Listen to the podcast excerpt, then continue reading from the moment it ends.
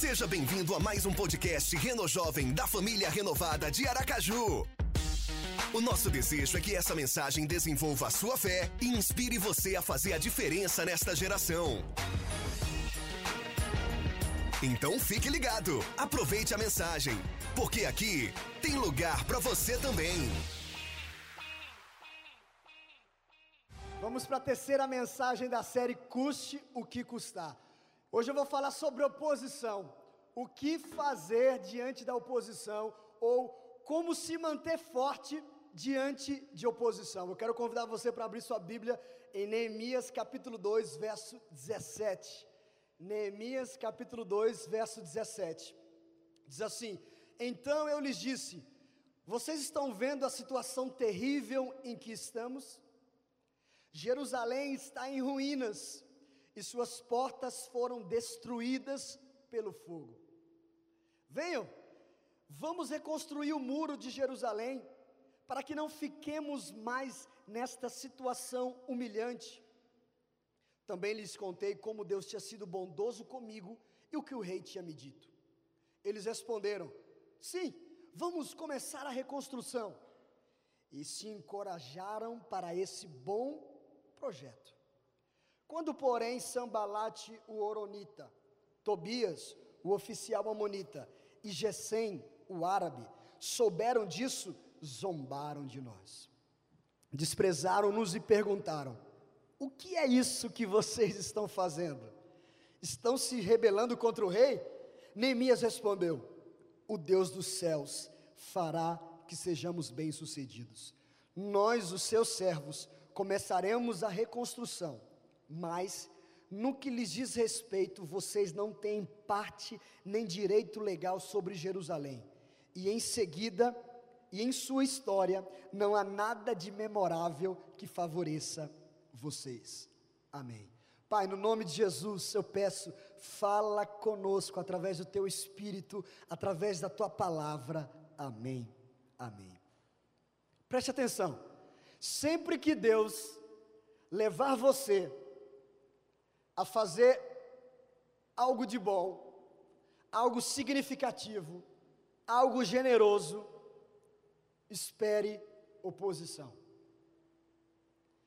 Espere obstáculos. Espere resistência. Adão e Eva enfrentaram oposição a serpente, Moisés, Faraó, Davi, Golias. Jesus teve, nossa, quantos opositores: Herodes, fariseus, saduceus, os demônios, o diabo. E Neemias teve Sambalate, Gesem e Tobias. Para você que está aqui hoje pela primeira vez, ou você que não ouviu as outras mensagens, nós estamos nessa série Custe o que custar, baseado no livro de Neemias, do Antigo Testamento. Neemias era o copeiro do rei Artaxerxes da Pérsia. Era um sujeito comum, um cara normal, ordinário. Mas ele ficou sabendo da situação do seu povo e da sua terra natal. Ficou com o seu coração partido. E o que, que ele fez, gente? Ele sentou para chorar. Ele orou, e ele se levantou para fazer alguma coisa. Ele buscou a Deus fielmente. Ele definiu uma visão, fez planos, viajou mais de 1.500 quilômetros até sua cidade natal, inspirou pessoas a fazerem o que elas não acreditavam que era possível fazer, inspirou pessoas apaixonadamente. E no capítulo 3 de Neemias, você começa a ver eles reconstruindo aquela cidade.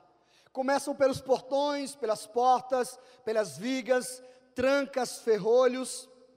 Preste atenção, nenhuma daquelas pessoas que começaram a trabalhar eram carpinteiros ou marceneiros.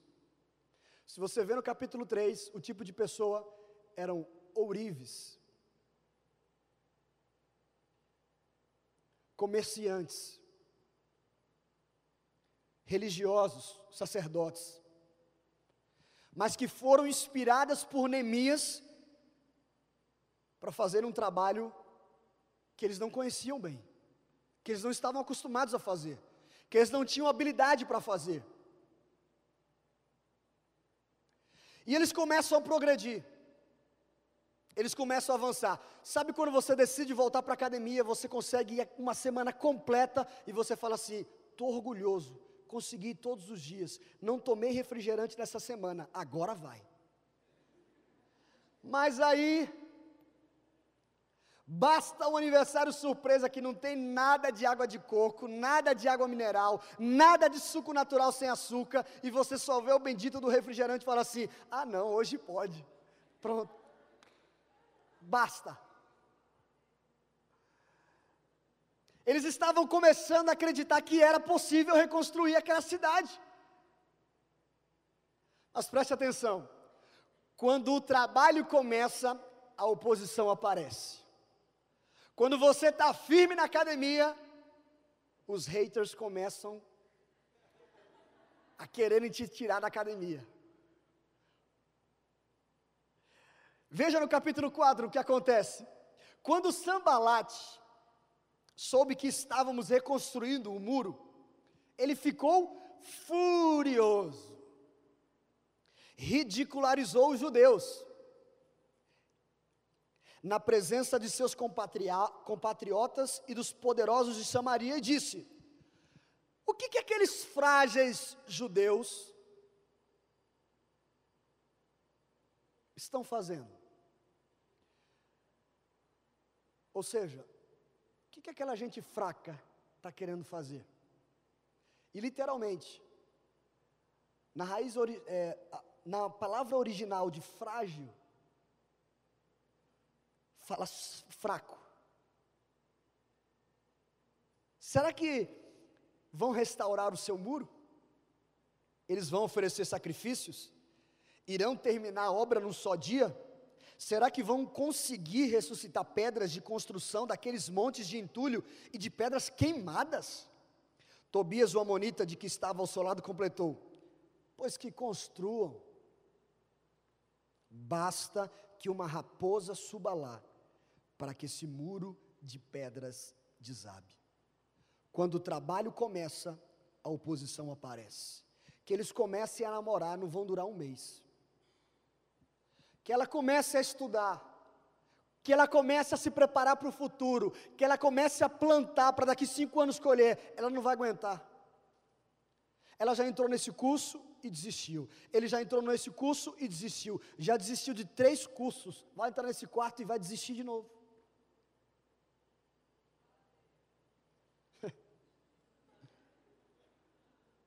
Sabe? Eu ouvi isso já. Mas você não tem cara de pastor. Nossa, como doeu. Quando você decide seguir Jesus, sabe, vou ficar firme na igreja, parece que naquela semana, naquele mês, você nunca recebe tanto convite para outra programação, dia de domingo à noite, dia de sábado à noite, ou dia de culto, sei lá. É só naqueles horários. Quando você decide, eu não mais vou colocar no cartão de crédito nada, eu não vou mais ter dívida o celular quebra, o carro quebra. É. Quando a gente decide se manter santo em alguma área que você sabe que está, parece que o negócio fica mais difícil. Não, eu vou começar um plano agora, eu vou ler a Bíblia todos os dias, eu vou orar todos os dias, três vezes, coloco o despertador no horário, no, no, no celular, mas não vai. Não se surpreenda quando você enfrentar a oposição. Você viu pelos exemplos, a oposição necessari necessariamente não precisa vir de uma pessoa. Mas esteja preparado, porque o progresso, o desenvolvimento, o crescimento, o avanço é um convite para a oposição. Árvore que começa a crescer e dar frutos é um convite para receber pedra. Árvore que está murchinha, sem nada, hum, não incomoda. É por isso que o diabo não se incomoda com aqueles que não são uma ameaça. O diabo não tem o que se preocupar com aqueles que não são ameaça, com aqueles que fingem ser alguma coisa, com aqueles que prometem, mas não cumprem, com aqueles que, sabe, vá aproveitar a vida, menino, vá viajar, faça o que você quiser, vá à igreja quando puder, quando quiser, servir, não, deixa para quem está desocupado. Não se envolva, você vai se frustrar. Não contribua, você vai investir à toa. Quer saber? Faça o bem às pessoas, pouquinho, você não precisa fazer muito. Mas quando você decide viver pela fé, você vai enfrentar batalhas reais, diárias, porque você vai se tornar um alvo. Você vai começar a ter oposição você terá críticos. Pessoas que não sabem nem bem o que estão falando, mas às vezes impulsionadas por um espírito maligno vão servir para criticar você, para impedir você de avançar. Porque não se engane, a gente enfrenta uma oposição espiritual. A gente luta contra principados e potestades. E o próprio Jesus uma vez falou para um dos seus discípulos dizendo assim: "Para trás, meu amigo, você está servindo de pedra de tropeço para mim, cara.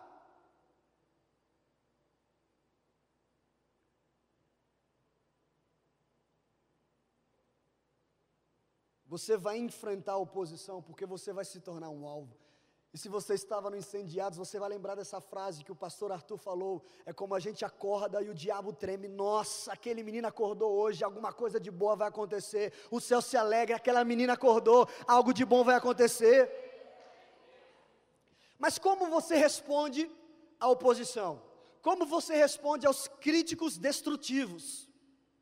Como você responde aos opositores? Sabe como? Na maioria das vezes, você não responde. Você não responde.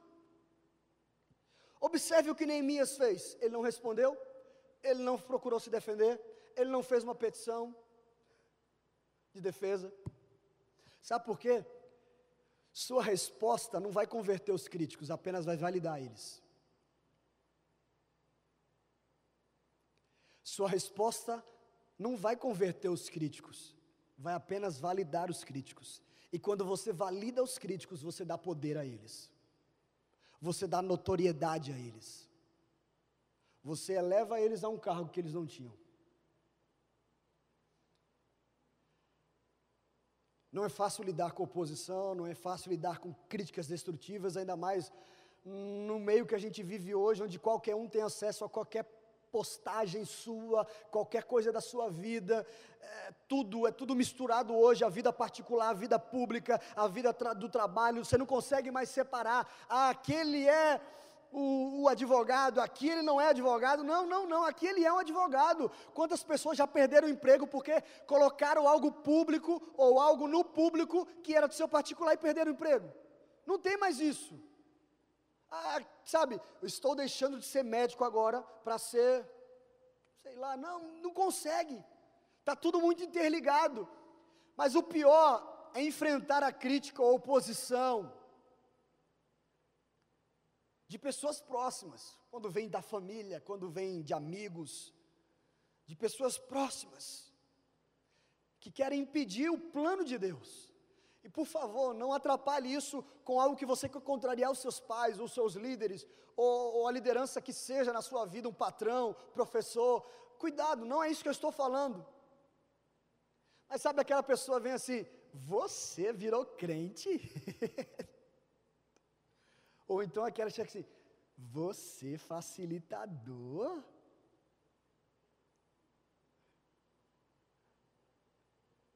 Você vai liderar um RG? Desde quando você está na igreja?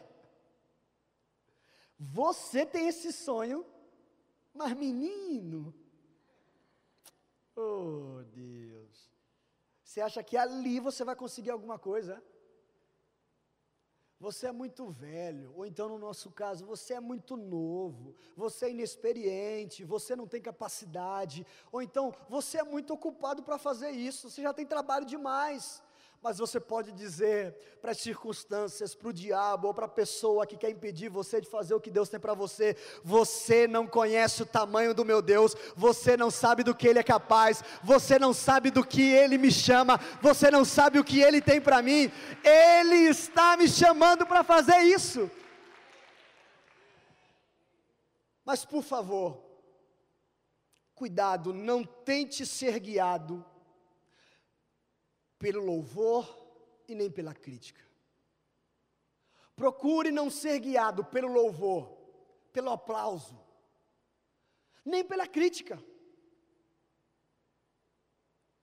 Senão você sempre vai precisar de uma palavra de afirmação, uma palavra de que, pô, foi muito bom, cara, você nasceu para isso.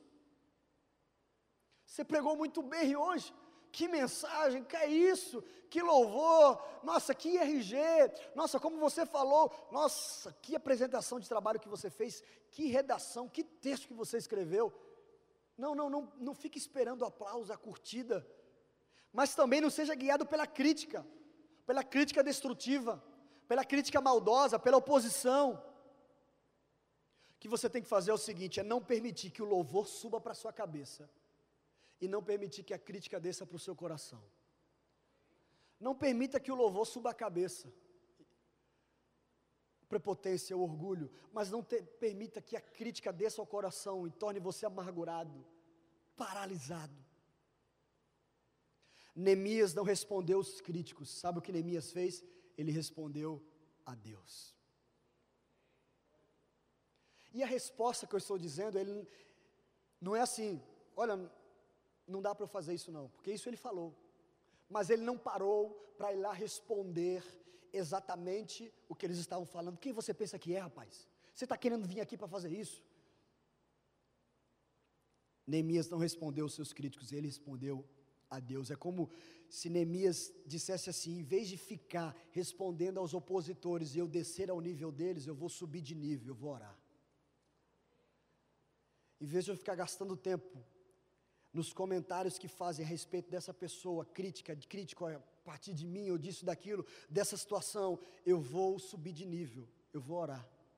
Mas quantas vezes a gente está procurando nos críticos, nas respostas dos comentários de pessoas é, públicas, conselhos para a gente?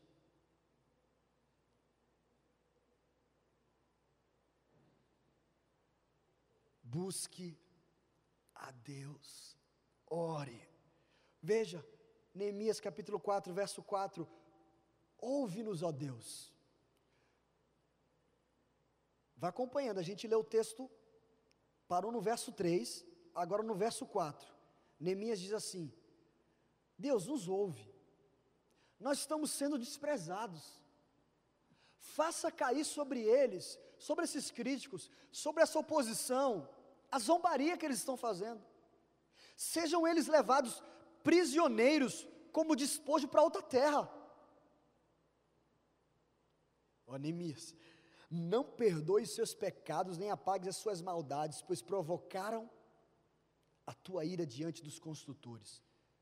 Nesse meio tempo, fomos reconstruindo o muro, até que em toda a sua extensão chegamos à metade da sua altura, pois o povo estava totalmente dedicado ao trabalho. Sabe o que Neemias fez? Recebeu a crítica, a oposição, ele parou, orou e voltou a trabalhar.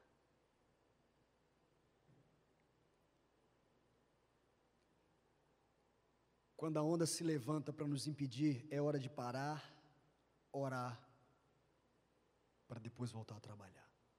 Faça uma pausa para orar, mas volte ao trabalho, volte ao estudo, volte ao serviço, volte à lealdade, volte à obediência, volte a ouvir, faça uma pausa para orar e volte ao trabalho. Mais oposição, mais tempo de oração preciso ter. Mais oposição, mais oração eu preciso fazer. E mais guardas em vigilância eu preciso colocar. Eu preciso ter atenção tanto no mundo espiritual como no mundo físico. Eu preciso ter atenção orando e buscando, mas eu também preciso colocar guardas em vigilância para proteger. Quais alertas de segurança você precisa colocar na sua vida para você não cair no erro.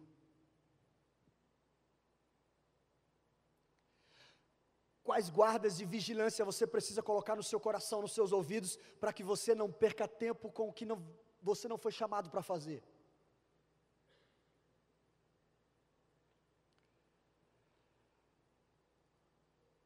Ore como se tudo dependesse de Deus. E trabalhe como se tudo dependesse de você. Ore como se tudo dependesse de Deus e trabalhe como se tudo dependesse de você. Foi isso que Neemias fez. Continuando a leitura no capítulo 4, verso 2, verso 10, desculpa. Enquanto isso, o povo de Judá começou a dizer: Os trabalhadores já não têm mais forças e ainda muito entulho. E começaram a dizer: Por nós mesmos não conseguiremos reconstruir o muro. E os inimigos diziam: Antes que descubram qualquer coisa ou nos vejam, estaremos bem ali no meio deles. Vamos matá-los e acabar com o trabalho deles. Preste atenção. Isso é um sinal para a gente. É como se o diabo dissesse assim: antes que o Jeta perceba, enquanto ele está perdendo a força, eu vou dar um jeito de estar em, no meio dele no meio do que ele está vivendo. O diabo vem assim, de pouquinho em pouquinho, um passo de cada vez, uma permissão aqui, uma saída ali, uma liberação aqui, uma porta aberta aqui, porque ele quer fazer matar e acabar. O que é que diz lá no Novo Testamento que o diabo vem para quê? Roubar, matar e destruir. Olha a ligação aqui. Por isso que as histórias servem tanto para a gente. Porque vai mostrando aqui no mundo natural, como em circunstâncias normais do dia a dia, o diabo dá um jeito de se infiltrar. E a gente fica às vezes pensando que o diabo só vem dessa maneira, só vem daquela forma, só aparece como uma serpente, ou só aparece como um bichão feio, sei lá como ele vai aparecer. Às vezes ele vem muito bonito. Os judeus que moravam perto deles dez vezes os preveniram: para onde quer que vocês se virarem, saibam que seremos atacados de todos os lados. Mas tem aqueles que gostam de mostrar que o negócio está feio, né? Os judeus que moravam perto deles, dez vezes falaram: para onde você for, para onde você olhar, para onde você se virar, saiba que vocês serão atacados de todos os lados. Sempre tem os mais pessimistas, os mais negativos, ou nega... negativistas. Obrigado. Mas nós enfrentamos vários tipos de oposição. O inimigo externo. Às vezes o inimigo que você nem conhecia passou a conhecer naquela semana. Alguém que chegou no trabalho, ou alguém na classe que chegou e você não conhecia, sei lá. Uma pessoa que você ainda não tem nenhuma relação. Nós enfrentamos oposição relacional, em relacionamentos. Nós enfrentamos oposição espiritual, e muita. Mas uma das mais difíceis oposições que nós enfrentamos, sabe qual é? A oposição interna.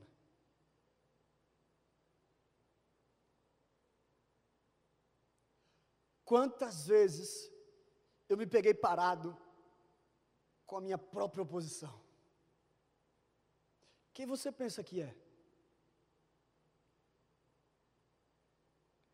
Quem você pensa que é para falar desse assunto com esse jovem? Você já se esqueceu do que você fez? Por que, que você ainda luta nessa área? Por que, que você ainda luta por essa pessoa? Não vai fazer diferença nenhuma o que você está fazendo. Você é, apenas mais, você é apenas mais um, nada vai mudar. Aquela voz que diz assim: Você não tem o que é preciso ter para fazer isso. você não tem as qualidades necessárias para essa função. Mas eu quero dizer algo para você nessa noite, jovem, presta atenção. A oposição externa será tão alta quanto minhas inseguranças internas permitirem. A oposição externa, as vozes externas, elas serão altas à medida que a sua insegurança interna for alta. Aquilo que você não é bem resolvido internamente, aquilo que você não sabe sobre você, aquilo que você não busca sobre você, aquilo que você não aprende, aquilo que você não lê, aquilo que você não lê na Bíblia para saber quem você é, quem o seu Deus é, e você permite que oposição externa fale, essa oposição externa, quando liga com a sua oposição interna, pum, estoura tudo. Quando você não sabe a de quem você é filho. Quando você não sabe que você foi chamado, quando você não sabe que tem um propósito nessa vida, hum, qualquer coisa, qualquer virada de olho, qualquer não, qualquer de pessoa dizendo assim: Nossa, não foi bacana o que você fez, é a morte para você. E aí eu lembrei agora de um famoso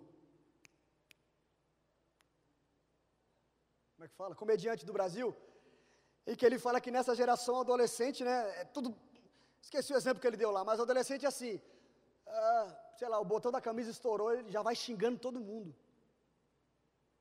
Porque meu pai, minha mãe, tá. Mas é essa geração que a gente está criando. Adolescente e o jovem, sabe, não pode receber um não, não pode dizer, ó, não faça mais isso não, faça. Pronto, acabou-se. Neemias continua, verso 14: Fiz uma rápida inspeção. E imediatamente disse aos nobres, aos oficiais e ao restante do povo: Neemias está falando, não tenham medo deles. Presta atenção, eles estavam progredindo, começaram a oposição e o povo começou a dizer o quê? Tem entulho demais, a gente não tem, a gente não tem pessoa suficiente, não vai dar o trabalho, a gente não vai conseguir. Neemias começou a, caramba, será que vai parar agora? Neemias olha para eles e fala assim: gente, não tenham medo, lembrem-se de que o Senhor é grande e temível. O que Neemias fez é o que nós podemos fazer. Tire o foco de você, tire o foco, da, o foco da circunstância, tire o foco da oposição, coloque o foco em Deus e na missão que Ele te deu, tire o foco de você mesmo. Eu posso não ser capaz, mas Deus me chamou, eu tenho uma missão. Porque se a gente for focar só na gente, tem dia que ah, não está legal. Tem dia que não flui, tem dia que você não acorda bem, tem dia que, sabe, não está disposto para fazer aquilo, mas tire o foco de você e do que te faz parar e coloque o foco em Deus e na missão, porque Ele é conosco, Ele é por nós, maior é aquele que está conosco. Se Ele é por nós, quem será contra nós? Quanto maior a oposição contra você, maior é a oportunidade de Deus lutar por você. Quanto maior a oposição se levanta, mais chance Deus tem de fazer um milagre. O milagre para acontecer, basta ter um problema. Um problema pequeno é um milagre pequeno. Um problema médio é um milagre médio. Um problemão é um milagrão a oposição está forte, a crítica está forte. Levante-se e ore-se e, ore. Eu creio que Deus está comigo. Deus mostra agora que o Senhor é Deus, que o Senhor continua fazendo milagre. Essa é uma oportunidade de Deus provar que Ele luta por você. Neemias diz: não tenham medo, gente. Não tenha medo, não. Lembre-se, o nosso Deus, Ele é grande, Ele é temível. Lembre-se do que Deus já fez por nós. Lembre-se do que Deus já, da onde Deus tirou a gente. Ei, lembre-se do que Deus já fez por você. Lembre-se quem você era, quem você é hoje. A luta que você está enfrentando não é para te fazer parar. Lembre-se de, de quão grande Ele é, temível. Lembrou? Agora lute pelos seus irmãos lute pelos, por seus filhos, lute por suas filhas, lute por suas mulheres, lute por suas casas. Neemias está dizendo: lembre-se do Senhor e continue lutando, pague sua dívida. Lembre-se do Senhor e continue lutando contra o vício. Lembre-se do Senhor e continue lutando pela santidade. Lembre-se do Senhor e continue lutando pela missão que Deus te deu. Lembre-se do Senhor e continue lutando pela visão que Deus te deu. Ajudar crianças, cuidar delas, ajudar jovens, adolescentes, levar a palavra de Deus a perdidos, a defender a causa dos oprimidos, a discipular outros jovens, a cuidar de outros jovens, a amar os odiados. Lembre-se da missão que Deus te deu. Quer fazer a diferença? Quer ser sal e luz nesse mundo? Quer ver pessoas perto de Deus? Lembre-se, você vai enfrentar oposição, você vai enfrentar críticas, você vai enfrentar batalha todos os dias. Porque se você não estiver pronto para enfrentar oposição por causa da sua obediência a Deus, você não está pronto para ser usado por Deus. Se você não está pronto para enfrentar oposição por causa do seu serviço, da sua obediência a Deus, você não está pronto para ser usado por Deus. Lembre-se do Senhor e lute. Porque quanto maior a oposição contra você, maior é a oportunidade de Deus lutar por você. Quanto maior a oposição, maior a chance de Deus fazer um milagre. Qual oposição que você tem enfrentado? Qual luta você tem enfrentado? Qual batalha você tem travado? O que você já pensou em esquecer, em colocar um ponto final, mas Deus continua dizendo: Eu não quero que você coloque um ponto final nessa circunstância, eu não quero que você coloque um ponto final nesse chamado, eu não quero que você coloque um ponto final nessa área. Eu tenho algo para você, eu tenho um milagre para você, eu quero que você continue acreditando que é possível. O que é? Essa é a mensagem que Deus colocou no meu coração para compartilhar com você. Quantas lutas internas eu tenho que enfrentar para poder subir aqui e falar com você. Quantas críticas de pessoas que não imaginam o que a gente passa ou por que a gente faz aquilo a gente tem que ver, escutar e permanecer calado, mas toda vez que eu busco a Deus, eu ouço a voz daquele que diz: Não temas, eu estou contigo, não temas, eu sei o que você é, quem você é. Neemias não respondeu aos críticos, Neemias respondeu a Deus. Você não foi chamado para responder aos críticos, você foi chamado para obedecer a Deus e ir em frente.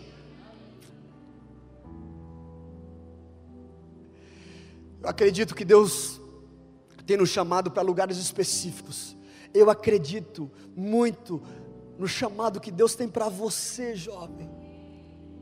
Para você desenvolver aqui dentro, lá fora, para você servir, para você governar, para você administrar, para você ensinar, para você criar, para você desenvolver, para você treinar, para você inspirar para você influenciar, para você mudar situações, quadros, para você mudar ambientes, para você transformar a vida de pessoas, para você criar leis que não foram criadas ainda, para você ajudar pessoas que estão esquecidas e abandonadas, para você governar instituições, cidades,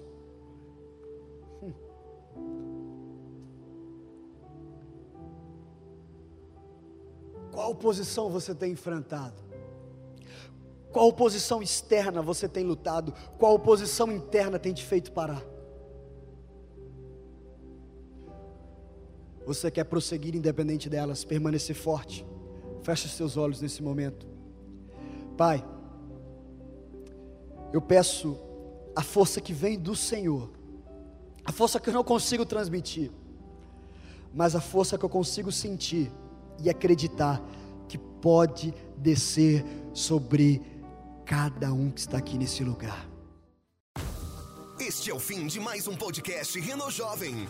Siga-nos também no Instagram arroba Renojovem Underline. Até o próximo episódio.